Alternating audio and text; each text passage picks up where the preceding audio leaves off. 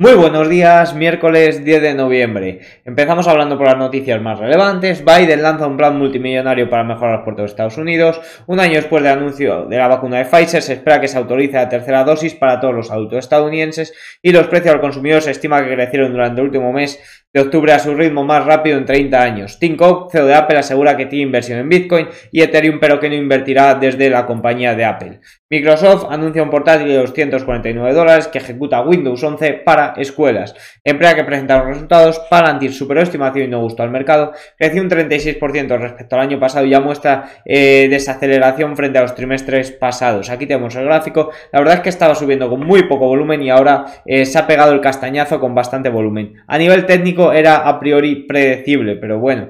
Eh, Upstar superó estimaciones y tampoco gustó al mercado que la mete en una castaña de un 22%. La verdad es que estaba un poco pasadita. Unity Software superó estimaciones y no gustó al mercado. Esto me gusta a mí. Eh, es la plataforma líder en el mundo para crear y operar contenido en 3D interactivo en tiempo real. Y la compañía dice que su tecnología podría proporcionar una base para el próximo metaverse.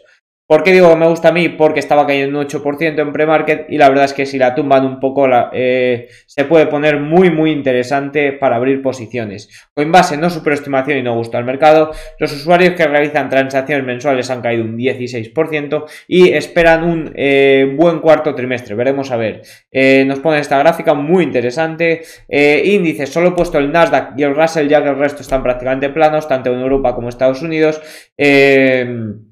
Earnings hoy presentan Fiverr, presenta Disney, que no me interesan para nada, presenta Sophie, presenta FRM y presenta Open. Esta última sí que estoy bastante pendiente, ya eh, me gusta este sector y veremos cómo se lo toma. Eh, ESPI y Cillo las tumbaron bastante, así que veremos Open. Dentro de las criptomonedas, Ripple lanzará un servicio de cifrado para empresas financieras que permitirá eh, a las empresas de servicios financieros ofrecer a sus clientes acceso a las criptomonedas. El Bitcoin hizo nuevos máximos, al igual que el Ethereum, y Cardano parece que empieza a despegar a ver si supera los 2,4 dólares.